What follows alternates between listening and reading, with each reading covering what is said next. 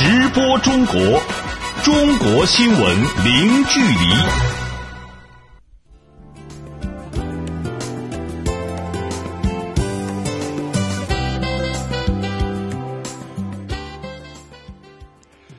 这里是直播中国节目，听众朋友您好，我是主持人林飞。你好，我是杨敏。今天节目的主要内容有：中国国务院总理李克强表示，微调经济增长速度是要更加注重经济增长质量和效益。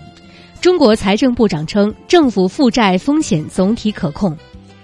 中国首部民法总则草案提交全国人大审议，成为全社会关注的焦点。中国今年将发射六到八颗北斗三号卫星，将增加激光通信和卫星搜索功能。报告显示，近五成的中国单身女性从经济独立步入轻度奢华女性的行列。好，欢迎各位持续收听。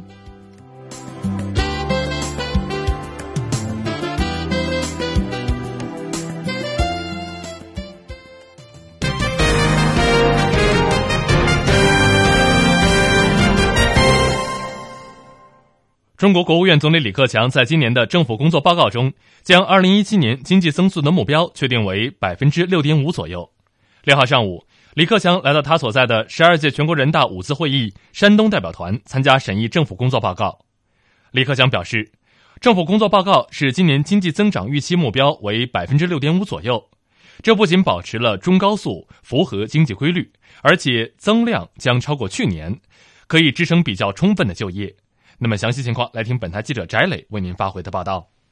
六号上午出现在人民大会堂时，李克强总理的身份是一名全国人大代表，这是他第五次来到山东代表团，作为本团团员和大家一起审议政府工作报告。李克强说：“去年在以习近平同志为核心的党中央坚强领导下，我们成功应对困难挑战，取得了来之不易的成绩，为今年发展打下了较好基础。”今年的政府工作报告将经济增长预期目标确定为百分之六点五左右，与去年相比进行了小幅下调。对于这一调整，李克强表示：“中国经济啊，已经有十一万亿美金以上的基数了，我们还是保持在中高速的水平。在世界主要经济体当中，特别是在三万亿以上经济体当中，绝无仅有。我们微调经济速度，也是为了把注意力更多的放在。”质量和效益上，以质量和效益为中心，振兴实体经济需要实现转型升级，需要迈向中高端。李克强说：“要按照稳中求进工作总基调，落实新发展理念，引导各方把工作重点更多放在提高质量和效益上。通过深化改革开放，增强经济持续向好内生动力。”总理还特别强调今年对就业指标的重视。所以，今年我们的经济指标啊，很突出的强调了就业指标。大家注意政府工作报告，我们在讲财政政策和货币政策之前。讲了更加积极的就业政策和就业优先战略。那么我们今年把就业数字往上调了，调到一千一百万新增城镇劳动力就业。就业是创造财富的来源，就业是一个家庭有希望的根本，就业也是啊个人实现人生价值的途径。李克强指出，中国经济转型升级的最大潜力在于激发十三亿多人的创造力，要持续推进放管服，大力减税降费，营造推动双创的宽松包容公平环境。记者翟磊，北京报道。好，感谢翟磊发回的报道。中国国家发展和改革委员会六号也举行记者会，就李克强总理的政府工作报告进行了解读。发改委还表示，今年中国将采取措施进一步提振实体经济。下面请听记者李林、肖忠仁、陈宇发回的详细报道。国家发改委主任何立峰认为，今年中国确定百分之六点五左右的经济增长目标是必要的。中国有决心和信心完成今年的经济增长目标。因为中国是一个有将近十四亿人口的这种大国，就业是一个很重要的这个问题，所以没有一定的这个经济发展速度，那要解决这个新增工作岗位是很困难的。所以按照我们现在的这种经验，带有规律性的认识，大概现在我们国民经济增长每一个增长一个百分点，大体上可以创造新的就业岗位，大概一百七十万人左右。所以今年要就业啊，才超过一千一百万人以上。所以光大学毕业生就将近八百万人，还有新增的城镇和农村的这个人口。以去年的政府工作报告中四次提到实体经济不同，今年的报告七次提到了实体经济。报告在部署全年工作时强调，金融资源要更多的流向实体经济，金融机构要增强服务实体经济的能力，防止脱实向虚；保险资金要拓宽支持实体经济的渠道等等。而且还要把以创新引领实体经济转型升级作为今年重点工作任务之一。对此，中国国家发展改革委员会副主任张勇表示，发改委将在四个方面采取措施，提高实体经济增长的质量和效益，以及核心的竞争力。一个是呢，要着力补齐发展的短板，增加有效的供给；同时呢，我们第二个进一步要简政放权，是吧？减轻企业的负担；第三个就是要着力实施创新驱动，是吧？转化发动等发展的动能，是吧？那么第四个着力呢，就是要这个总理在。政府工作报告当中已经也明确了，今年我们还要进一步着力的这个去化解过剩产能，是吧？清除一些落后的产能，这样的话使我们的市场呢，是吧？能够更加的持续健康，使我们的实际经济呢能够发展的更稳健。其中，在化解过剩产能方面，政府工作报告明确，今年将再压减钢铁产能五千万吨左右，退出煤炭产能一点五亿吨以上，同时要淘汰停建、缓建煤电产能五千万千瓦以上。对此，中国国家发展改革委员会副主任宁吉喆认为，去产能将有助于相关产能过剩行业浴火重生。他还表示，今年去产能扩大到了煤电，是为了防范化解煤电产能过剩的风险，提高煤电行业的效率，为清洁能源发展腾出空间。煤电，这就是去产能的一个新的领域，在政府工作报告有明确的要求。那么，同样要按照像钢铁、这个煤炭行业一样，把这个煤电的行业的去产能的任务坚定不移地推进下去，取得预期的成效。作为实体经济发展中最快的民营经济，在二零一六年也是经历了寒冬。张勇表示，下一步中国还将继续采取措施，促进民间投资的健康发展，进一步的征放权。来为民间投资、民营经济的发展，啊？创造一个更好的条件，进一步放宽准入门槛，我们就进一步做好服务，啊，再一个呢，就是要维护好市场次序，是吧？呃，实体经济我讲了，我们这个是吧？这个诚信是吧？体系的建设，这非常重要，是吧？这样使使企业能够更加的放心的去在市场上开展生产和经营活动。此外，在今年的政府工作报告中，还多次提及了一带一路战略的建设。谈到一带一路，何立峰认为，这一战略实施三年多来，取得了积极成效，主要表现在中国推进一带一路建设基本原则和主要内容越来越被沿线各国人民所共同接受、认可，并且在发扬光大。倡议呢，已经得到了世界上一百多个国家的响应。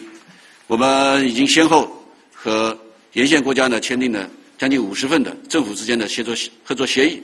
和。七十多份的，包括国际组织在内的一些部门之间的合作协议，同时呢，已经经过共商，然后推动了共建一批标志性的啊这种合作工程，比如像印尼的雅万高铁、匈塞铁路、中国和老挝之间的中老铁路，还有一批港口，还有一批其他的一些设施等等。从现在的进展情况看呢，是良好的。这三年来呢，中国对沿线。“一带一路”沿线国家的对外投资已经超过了五百亿美元。何立峰说：“随着‘一带一路’建设的实际项目越来越多，这一战略的实施成果也将会越来越丰硕。”记者李林、肖中仁、陈宇，北京报道。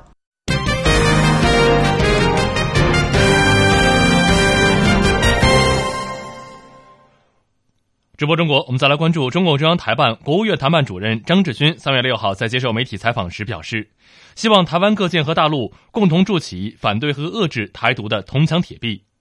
张志军说，二零一六年台湾政局发生重大变化，台湾民进党当局拒不承认九二共识，不认同两岸同属一个中国，使两岸关系和平发展面临严峻挑战。我们讲九二共识的重要性，是因为它体现了一中的原则，界定了两岸关系的根本性质是两岸同属一中。台湾当局到至今为止。没有就两岸关系的根本性质问题作出明确答复，我觉得他们是口头不敢承认，而且在行动上继续在以种种方式来推进去中国化的进程。看完令之后，到现在他们这些表现，上台了以后，第一天先把克刚这个微调给停了，为什么？现在又对两岸的一些教育界的这样的交流，讲一中有什么不对啊？为什么那么担心啊？我觉得这反映了他们的一些根本的一些理念。嗯，但是我必须要强调的是，台独之路是走不通的，是一条绝路。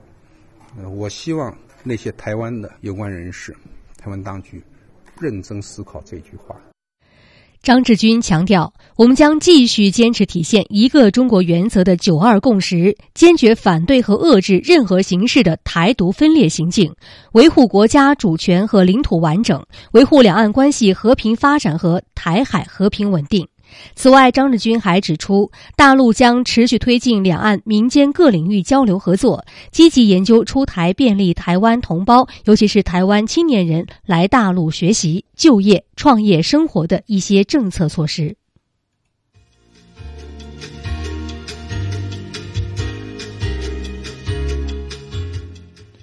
直播中国，接下来我们将关注以下财经资讯。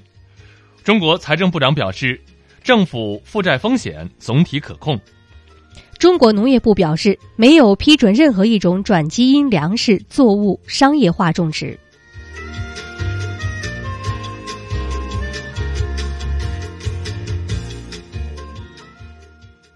直播中国，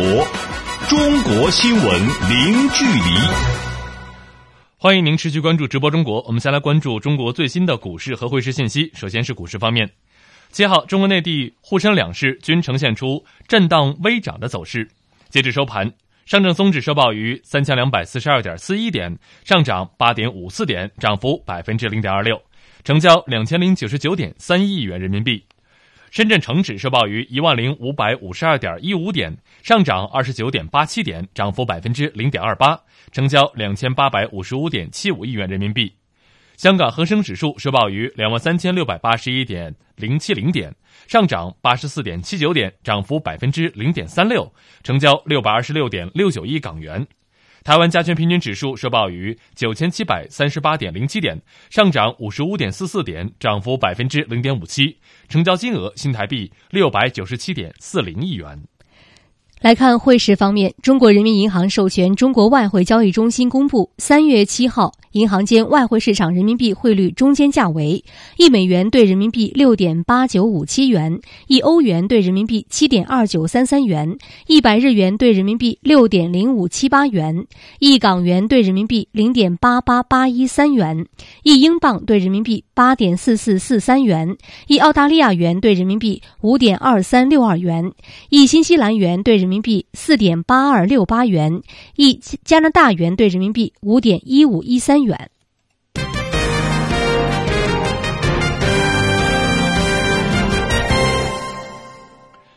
中国财政部部长肖捷七号在北京表示，中国政府负债率约为百分之三十六点七，风险总体可控。他还透露，今年将为企业减轻税负，大概有五千五百亿元人民币。那么详细情况，来听本台记者徐远清为您发回的报道。七号上午，十二届全国人大五次会议新闻中心举行记者会，中国财政部部长肖捷就财政工作和财税改革相关问题回答了中外记者的提问。在回答有关中国政府债务问题时，肖捷透露，去年末中国中央和地方政府的债务余额约为二十七点三三万亿元人民币。按照国家统计局前不久公布的去年 GDP 初步核算数计算，负债率约为百分之三十六点七。其中，去年末全国地方债余额是十五点三二万亿元。对于地方债务风险问题，肖杰认为风险总体可控。近年来，一些地方确实存在不同程度的违法违规举债担保问题，个别地区的偿债能力还有所减弱。为了制止违法违规举债担保的行为，下一步财政部将坚持开前门和堵后门并举的做法，进一步健全管理机制。所谓开前门，就是要合理安排地方新增的债务规模。在今年提请全国人大五次会议审议的预算草案中，拟安排。继续发行地方政府的一般债券和专项债券，同时呢，也要继续发行地方政府的债券置换存量债务，以满足地方政府的融资需求，降低融资成本。所谓堵后门，就是要严格落实地方政府债务限额管理和预算管理制度。健全风险预警和应急处置机制，加大对违法违规融资担保行为的查处和问责力度。近来，有关企业税费负担的话题再次成为关注热点。对此，肖杰表示，今年将调减增值税的税率档次，以营造更加公平的税收环境，减轻企业负担，扩大减税效应。同时，在今年减税政策的安排中，还有两项是专门为中小微企业制定的减税政策。在降费方面，财政部将全面清理规范政府性基金，取消或停征三十五项涉及行政事业性收费。肖杰说，今年的减税降费政策。所给企业直接减轻的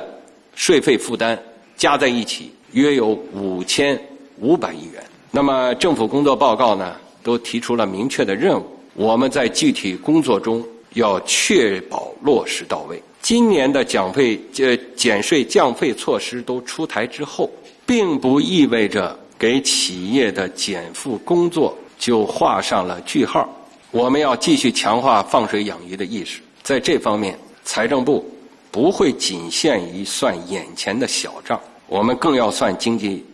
发展的大账，通过继续给企业减负，为市场加油。中国个人所得税改革是此次记者会关注的热门话题。肖杰介绍说，目前个人所得税的改革方案正在研究设计和论证中。总的思路是，个人所得税改革要从中国的实际出发，实行综合和分类相结合。方案总体设计实施分步到位，逐步建立起适合中国国情的个人所得税制。肖杰介绍说，个税改革的基本考虑是将部分收入，比如工资、薪金、劳务报酬、稿酬等等，实行按年汇总纳税。此外呢，还将适当增加相关的扣。扣减项目，还将考虑制定的另一项新的政策，就是要适当增加与家庭生计相关的专项开支的扣除项目，比如说有关二孩家庭的教育等支出，这个是要考虑在内的。除此之外，可能还有其他的专项扣除项目也要。予以考虑，目的呢，就是为了进一步减轻纳税人的负担。此外，作为纳税人来说，都普遍关心的是提高免征额的问题。肖杰也表示，在研究制定改革方案的时候，将根据居民消费水平等因素进行综合测算，确定是否提高免征额，该提高就提高。记者徐艳青北京报道。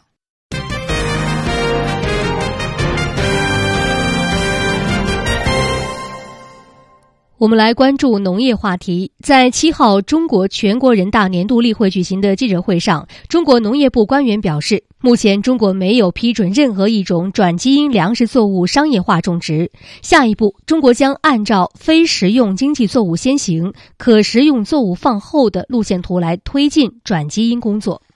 转基因是民众关切的重要内容。中国农业部副部长张桃林表示，转基因技术安全性可控，目前已经种植和使用转基因产品的国家和地区没有发现一例被证实的安全性问题。世界卫生组织、欧盟委员会、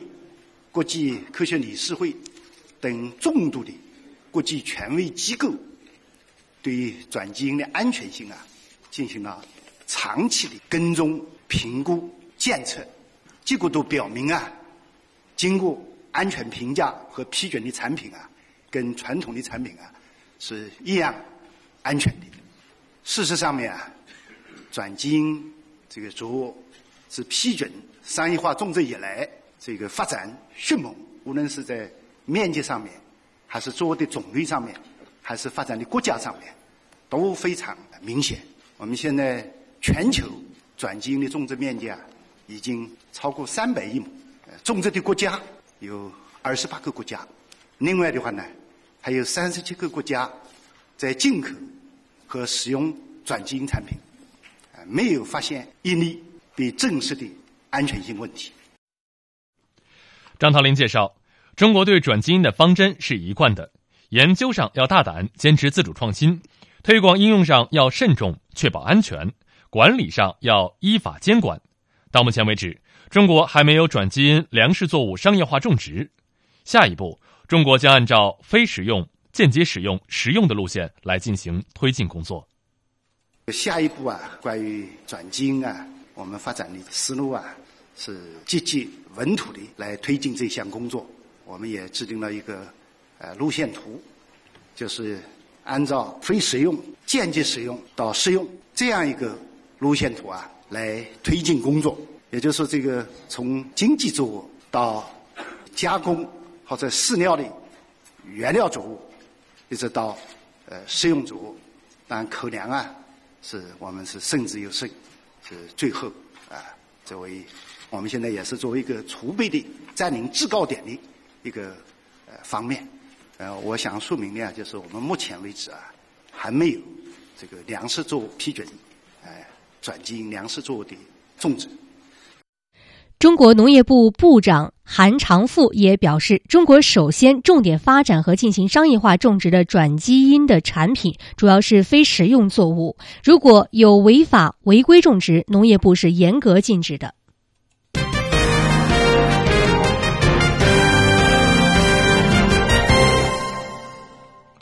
比利时联合银行高管近日表示，中国正在实施的“十三五”规划将为包括比利时在内的欧洲企业提供巨大的发展机遇。下面来听本台记者史进红为您发回的详细报道。比利时的法兰德斯中国商会于近日在根特举行了一个关于中国经济与金融形势的研讨会。比利时联合银行股份有限公司上海分行总经理詹森里和香港分行总经理范希斯联合发表了主旨演讲。在谈到中国2016年的国内生产总值比上年增长百分之六点七时，Jason 李说：“虽然中国经济的增长速度较前几年下降了，但从经济总量上看依然非常巨大。”中国政府制定的目标是经济增长率不低于百分之六。相对于过去两位数的增长，百分之六的增长率不太景气。但考虑到中国正在进行结构性改革，而且这种改革已经进行了三年，我认为和十五年前相比，百分之六以上的增长率仍然是巨大的。因为过去两位数的增长是建立在经济总量为五万亿美元的基础上，而我们现在说的是在经济总量为十一万亿多美元的基础上增长百分之六点七，所以增长还是非常强劲的。去年有一段时间，国际上曾经出现一种说法，认为中国经济面临着硬着陆的风险。就连金融大鳄索罗斯也曾经在达沃斯论坛上预言，中国经济出现硬着陆是几乎不可避免的。但新加坡人 Jason 李结合自己在中国的工作经验，认为没有迹象表明中国经济会出现硬着陆。Yes.，there's gonna be a slowdown。是的，中国经济增速是在下降，但我们知道这种下降并不是不可跨越的。有些行业正在遭受痛苦，但同时还有一些行业出现了上升。所以我们的研究认为，中国工业不可能出现急剧下降。我们感到非常放心，因为中国经济不会出现硬着陆。比利时联合银行股份有限公司香港分行总经理范西斯。则是从中国的经济发展中看到了机遇。他认为，去年中国开始实施的“十三五”规划，为包括比利时在内的欧洲企业提供了巨大的机遇，而且欧洲公司应该了解到，中国提供的机遇已经发生了变化。我认为，欧洲的公司应该了解到，在中国的机遇已经发生了变化。在过去，大多数的机遇主要来自于在中国购买便宜的物品。再进口到欧洲，而现在是整个国内市场对外开放了，中产阶级正在中国形成，这是一个巨大的市场，特别是对欧洲公司、对比利时公司来说是这样，因为欧洲、比利时的产品在中国享有很好的声誉，比如说食品。他还解释说，中国政府提出要改善人民的生活质量，让人民生活的幸福，这就意味着政府要向社会保障体系、环保领域进行大量投资。这些政策都将为欧洲企业进入中国提供机遇，所以每一家欧洲企业都需要制定面向中国发展的战略。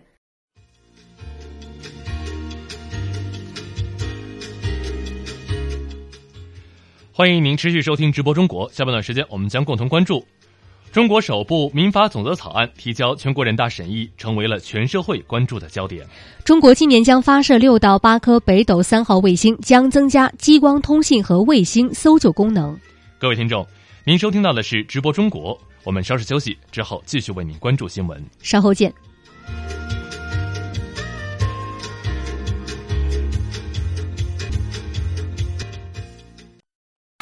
直播中国，中国新闻零距离。直播中国，下半段时间，我们首先关注今天节目的主要新闻。中国国务院总理李克强六号来到山东代表团参加审议政府工作报告。他表示，政府工作报告是今年经济增长预期目标为百分之六点五左右，这不仅保持了中高速，符合经济规律，而且增量将超过去年，可以支撑比较充分的就业。微调经济增长速度是为了把注意力更多的放在质量和效益上，以质量和效益为中心。中国财政部部长肖捷七号在北京表示，中国政府负债率约为百分之三十六点七，风险总体可控。他还透露，今年将为企业减轻税费负担五千五百亿元人民币。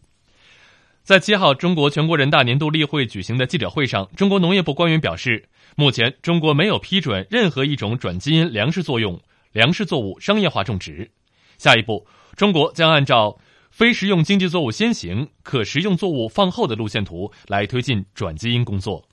今年，中国全国人大将首次审议民法总则草案，成为民间最为关注的焦点。从提出编纂民法典至今，历时两年多时间，民法总则草案已经全国人大常委会三次审议，并多次面向社会征求意见。民法总则作为民法典的第一编，规定民事活动必须遵循的基本原则和一般性规则，起着龙头的引领统摄作用。全国政协委员、北斗导航系统副总设计师杨元喜六号表示，中国今年将发射六到八颗北斗三号卫星，其中数次发射为一箭双星。北斗三号卫星的性能也将大幅提升，将增加激光通信和卫星搜救等功能。中国越来越多的女性主动选择单身，这一群体的生存现状正在引起更为广泛的关注。六号，中国某相亲网站发布了二零一七年中国单身女性调研报告。报告显示了中国单身女性的生活状态。报告显示，近五成中国单身女性从经济独立步入轻度奢华女性行列。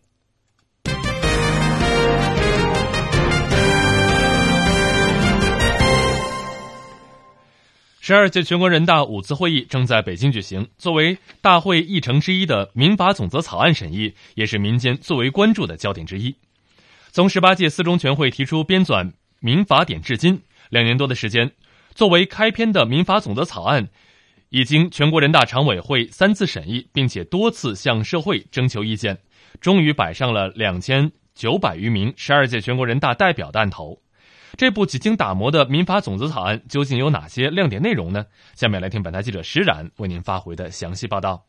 民法被称为社会生活的百科全书，与每个人的生活息息相关。大到国家所有制、土地制度，小到百姓的邻里纠纷、婚姻家庭、生产经营，都可以在民法中找到依据。民法总则作为民法典的第一编，规定民事活动必须遵循的基本原则和一般性规则，起着龙头的引领统摄作用。此次提请大会审议的民法总则草案共有十一章，涉及民事基本原则、民事主体、民事权利、民事责任等主要内容，而其中多项新规都与百姓的生活密切相关，比如增加了保护胎儿利益的规定，下调限制民事行为能力人的最低年龄至六岁。完善监护制度，保护见义勇为行为等等。值得一提的是，草案加强对民事权利的保护，首次确立一般人格权，对继承权和股权等做出了开拓性的规定，将个人信息权纳入法律保护。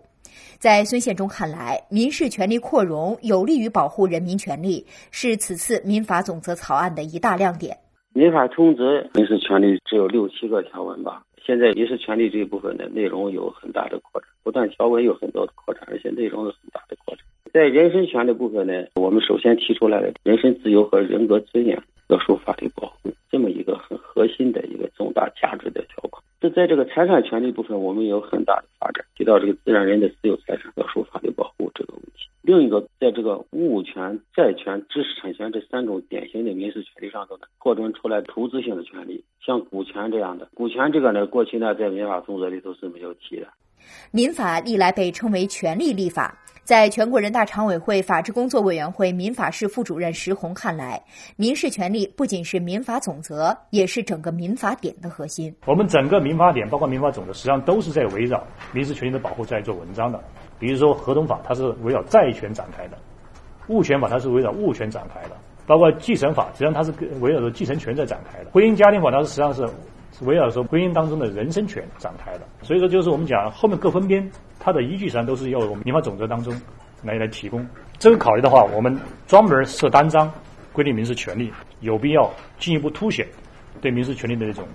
一个宣示性的那种要求，同时也为后面的各编分编的编撰提供一个依据。从二零一五年三月正式启动到提请今年全国人代会审议，民法总则草案经历了全国人大常委会三次审议，并三次面向社会公开征求意见，收到了一万五千余人次提出的超过七万条意见。一次次审议，一遍遍打磨，让这份提交大会审议的草案稿最大限度地凝聚社会共识。法工委民法室副主任石红介绍，这次开门立法的程度，在国家立法史上都较为少见。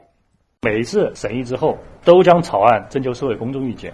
两次将草案送交所有的全国人大代表征求意见。与此同时，由张德江委员长和李建国副委员长分别主持，在北京、四川、宁夏和上海召开四次座谈会，直接听取中央有关部门、各省、自治区、直辖市人大常委会和部分全国人大代表、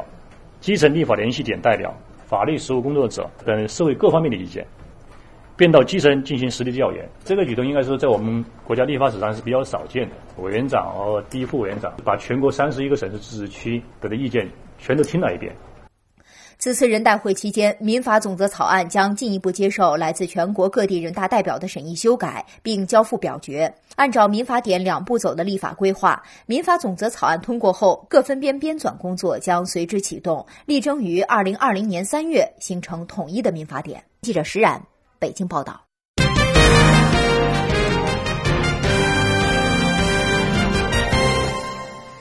直播中国继续来关注新闻。全国政协委员、中科院院士、北斗导航系统副总设计师杨元喜六号表示，中国今年将发射六十八颗北斗三号卫星，其中数次发射为一箭双星。北斗三号卫星的性能也将大幅提升，将增加激光通信和卫星搜救等功能。有关内容，我们来听记者王全文的详细报道。谈到北斗二号卫星和三号的区别时，北斗导航系统副总设计师杨元喜表示，二者的区别不仅仅在于区域组网和全球组网的方式不同，北斗三号还增加了载荷、激光通信、搜救等功能。北斗三号的卫星载荷是有很大的变化。北斗三上有星间链路，卫星可以观测卫星。将来我们即使在中国境内进行跟踪观测定轨，那么即将来卫星观测卫星，我们可以在全球提高卫星轨道的精度，在全球提高卫星的那个载荷的时间。可以提高卫星中的精度，提高全球服务的精度。我们可能要增加卫星上加激光通讯，激光通讯可以增强我们卫星的链路、卫星之间的通讯能力，还有增加卫星搜救功能。一旦有人要搜救，就是你要呼救，我们给你提供通道。杨元喜还透露，按计划到二零二零年将有三十五颗北斗导航卫星在轨运行，形成全球覆盖能力。他表示，要加强北斗导航系统与美国、欧盟和俄罗斯导航系统的国际合作。希望中国的制作者产权的北斗卫星导航信号，希望中国的北斗北斗系统、北斗企业走确权。但是我们不排斥任何其他导航信号的应用。这样的呢，我们的技术，我们研制的芯片，我们拥有的计算机，我们研制的卫星天线、那个计算机天线等等等等，再加上中国的服务，这个走出去是应该是没什么障碍的。中国北斗走出去是中国的技术走出去，中国的服务走出去，这是核心。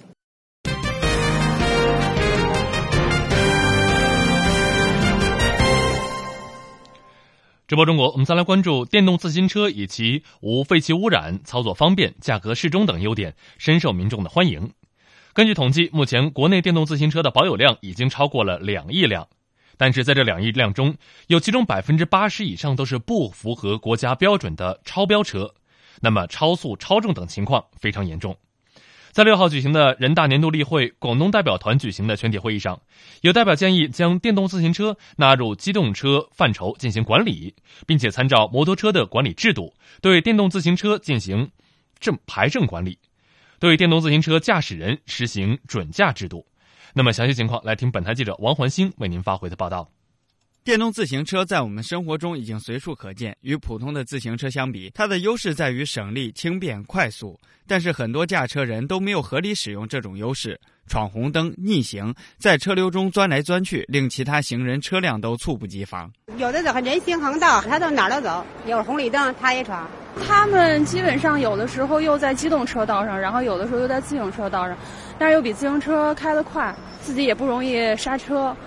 所以我觉得对路人跟骑自行车的人都挺危险的。除了电动自行车驾驶员安全意识普遍不高之外，电动自行车也给环境带来了隐患。据全国人大代表、广州市人大常委会主任陈建华介绍，如今的电动自行车普遍采用铅酸蓄电池，其报废后的污染问题还没有得到有效解决，这无疑将造成新的环境污染。虽然电动自行车无废气排泄，但其所用的电池大部分是铅酸电池。是公认有最有害的污染物之一。由于电动自行车被列入非机动车管理范围，制约了电池的回收和无害化处理。从执法管理的实践看，电动自行车问题之所以成为交通管理的难点问题，主要受制于法律上的障碍。根据国家现行标准，电动自行车最高车速不能大于每小时二十公里，整车质量不能大于四十公斤。只要有一项超标，电动自行车就达到了摩托车的标准。显然，现在大多数电动自行车远远超标了，从非机动车变成了机动车。而要想开机动车，必须要取得相应的驾照，车辆也得上牌并缴纳交强险。陈建华建议，从国家立法层面着手修改完善道路交通安全法律法规，为电动自行车的管理提供法律依据，创造执法条件。将电动自行车纳入机动车范畴进行管理，并参照摩托车的管理制度，对电动自行车进行牌证管理，对电动自行车驾驶人实施准驾制度，进一步明确对电动涉电动自行车违法行为的处罚措施，加大处罚力度。为遏制超标、超速电动自行车上路提供法律保障和制度支持。记者王欢星北京报道。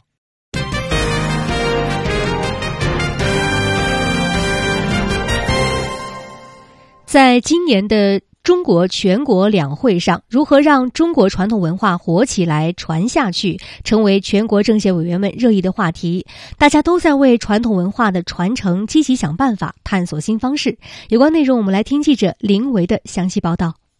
古诗词、书画雕塑、文物器皿、传统建筑等等，都承载着中华传统文化。但随着时光流逝，这些载体或埋藏、或破损、或丢失，渐渐与我们的生活拉开了距离。如何让深藏在博物馆里的文物、书写在古籍里的文字都活起来？对此，中国国家文物局局长刘玉珠认为，一个方面呢，我就觉得要让广大的公众接触到文物资源，因为我们包括。近七十七万处不可移动文物和近六千万件可移动文物，已经在逐步的向这个社会开放。第二个呢，就是啊，现有的渠道我们要充分的利用和提升，把互联网平台与文物资源的利用相结合，也是让文物活起来的一种新形式。中国故宫博物院近年来发布了《紫禁城祥瑞》《皇帝的一天》《韩熙载夜宴图》等 APP 应用。以数字交互、互动操作的形式讲述历史人物的生活故事，展现传世名画的精彩细节，并把文物背后的文化信息传递给老百姓。全国政协委员、故宫博物院故宫研究院院长于辉表示：“这样接地气的设计吸引了越来越多年轻人的关注。那么这个火起来呢，不是我们表面上的去理解，让这个《清明上河图》当中那些人物能够动起来，观众见面了之后呢，他的认知他。”我们都把我们所做的研究成果告诉观众，观众能够得知这个里面文物所内藏的历史文化的信息，然后呢，通过各种渠道，比如影像啊、电视啊、APP 啊等等这些新媒体的手段，哎，让我们这些文物呢能够走进百姓的家里面。传统文化的传承离不开人。全国政协委员、中国戏剧家协会主席蒲存昕就认为，把从老一辈表演艺术家身上学到的基本功传给下一代，是戏剧工作者的使命。我们中国的传统文化，特别是我们搞戏剧的、搞戏曲的这些艺术家和工作者们，我就觉得我们把俗话说祖师爷传给我们的东西，最好的东西，基本功。那真的留在身上，让年轻的演员看到，让新一茬的一代一代观众看到。传承传统文化需要各方共同参与，群策群力。全国政协委员、中国文联副主席潘鲁生认为，应在基础教育中唤起孩子对中国传统文化的热情。那希望在中小学教育当中，哎，我们这小孩子就从小动手做那个中国结啊、陶艺啊，做的很多的编织啊，通过这样的一个过程当中，训练他的一种审美体验，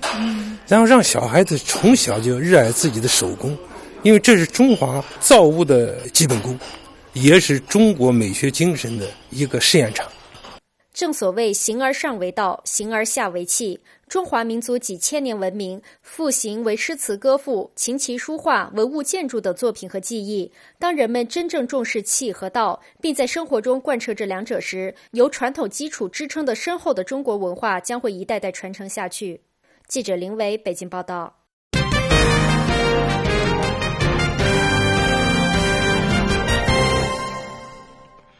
中国越来越多的女性主动选择单身，这一群体的生存现状正在引起更为广泛的关注。六号，中国某相亲网站发布了二零一七年中国单身女性调研报告，报告显示了中国单身女性的生活状态。那么详细情况，我们就和编辑李爽来聊一聊。李爽，先给我们介绍一下这份报告的具体内容。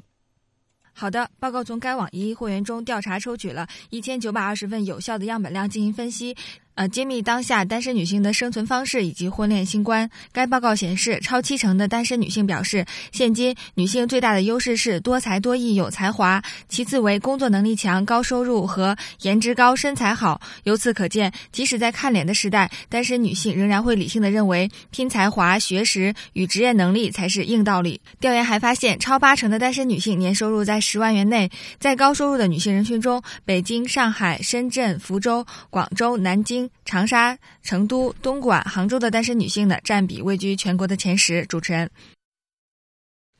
嗯，那么这些单身女性的生活状态是怎么样的呢？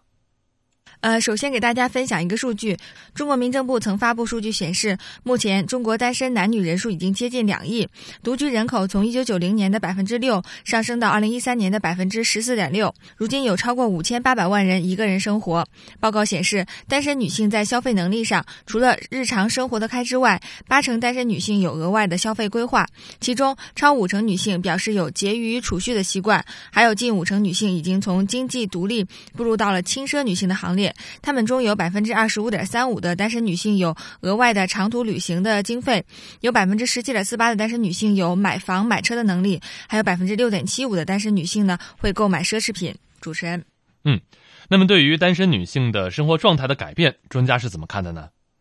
婚恋网站真爱网的情感专家曾理认为，现代单身职业女性个人收入增加，结婚年龄也随之后移，这就使她们有更多的个人时间，足以发现生活中更多的乐趣，支持她们发展兴趣爱好，提升生活质量和品味。在物质生活上，她们可以为自己买单；在精神层面上，她们呢更加独立，对自己也更加认可，因此他们会很自然的对于未来的婚姻生活抱有更高的期待，也会更多的考虑精神层面的和谐，这让他们在步入婚姻。的时候呢，显得更加的谨慎，要求也更高。报告还显示，六成女性认为生活工作圈狭小是她们告别单身的最大障碍。最容易让女性倾心的男士中呢，体贴周到的暖男仍然获得最高的票选。成功的精英人士和才华横溢的男士呢，则位列其后。主持人，好的，感谢李爽的介绍。另据报道，一项最新的调查显示，台湾四成七职业女性曾因结婚或怀孕遭受主管、同事不友善对待，近两成退出职场，改当全职妈妈。综合中央社、今日新闻网等台媒报道，一千一百一十一人力银行六号发布二零一七。婚育女性职涯发展调查，受访的已婚女性当中，有百分之六十六为职业女性，其中高达百分之四十七坦言，职业生涯当中曾因结婚或怀孕而遭受主管、同事的不友善对待，包含百分之十八点五遭暗示会不利职业生涯发展，百分之十四点六明显感受。不友善，百分之十三点八被任职公司同事以强硬行为加以为难。调查还显示，逾七成受访女性曾因结婚、怀孕而改变职业生涯规划。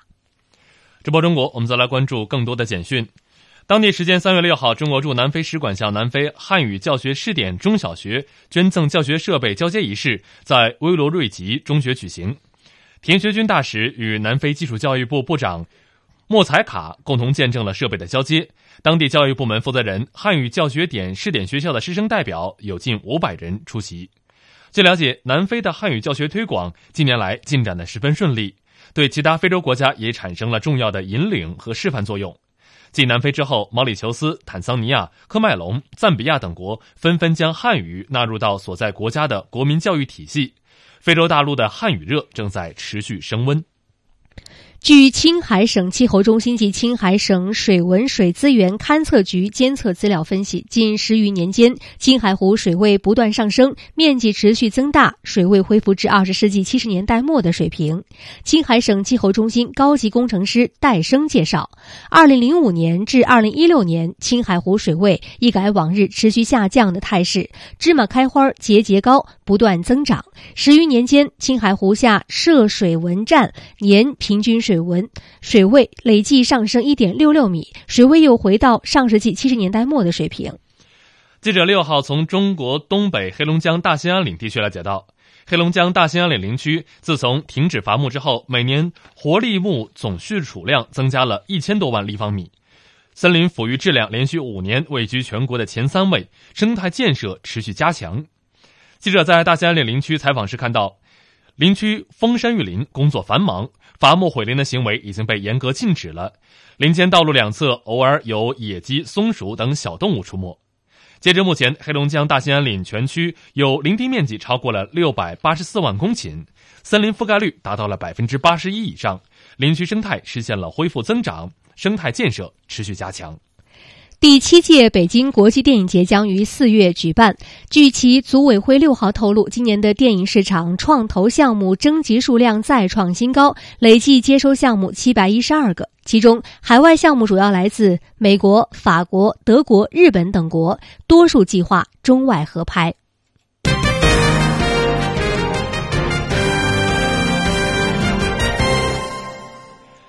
直播中国，下面我们来关注今天海外华人社区发生的相关新闻。根据澳洲网的报道，《澳洲发展报告二零一五至二零一六》近日在北京发布。这份报告显示，来自中国大陆的新移民已经成为澳洲华人社区的主体和主干力量。澳洲政府肯定包括中国移民在内的海外移民对澳洲做出的贡献。澳财长莫里森五号对削减移民的呼声予以回绝，并表示，澳洲经济的运转离不开海外移民。最新发布的《澳洲发展报告（二零一五至二零一六）》显示，来自中国大陆的新移民已经成为了澳大利亚华人社区的主导和主干力量。澳洲华人社区正在经历一系列重要变化，值得澳中两国政府高度的关注。该报告由北京外国语大学澳洲研究中心组织编写，并由社会科学文献出版社出版，是一本澳洲蓝皮书。报告近四十万字，论述了二零一五年至二零一六年澳洲政治、经济、外交和社会与文化等领域的发展状况。报告显示，澳洲华人突破了华富经济的局限性，积极投身于各个产业，与中方企业密切合作。在房地产业的表现极为突出。除了围绕华富经营餐饮、住宿、旅游、移民等传统服务业，澳洲华人经济还表现出新特点。这些特点不仅包括来自中国大陆移民多为高学历者。在取得澳洲政府承认的学历之后，往往选择自主创业，成为了新兴行业的领头羊，也显示出资本雄厚的华商在房地产、金融保险、工矿企业、大宗贸易进出口、银行、电信和超级市场等领域都有涉足，资本达到数亿澳元。这些中国大陆新移民通过合资公司和跨国公司等形式在全球经营，积极将工商业盈利投入全球金融市场。同时，作为中资企业在澳洲投资的向导或者是合作的伙伴，推动了中国企业走向海外的步伐。在政治方面，报告指出，华人参政热度不断高涨，政治影响力日益提升，在联邦、州、领地及地方三级选举当中，都涌现出了大批华人竞选者，并在州、领地及地方政府级别取得了较为明显的突破。澳洲驻华使馆公使衔参赞。魏科林在报告发布会上发言时表示，澳洲蓝皮书是北京外国语大学的一部杰出成就。报告中所涉及的澳洲研究领域广泛，澳洲和中国之间有着至关重要的合作关系，不仅在经贸方面，教育方面的合作也非常关键。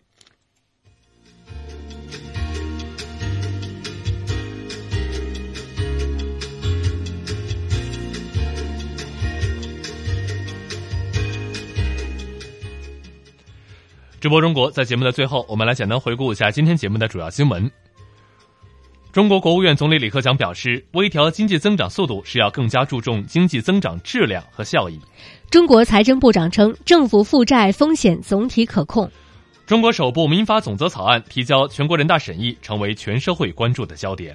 中国今年将发射六到八颗北斗三号卫星，将增加激光通信和卫星搜救功能。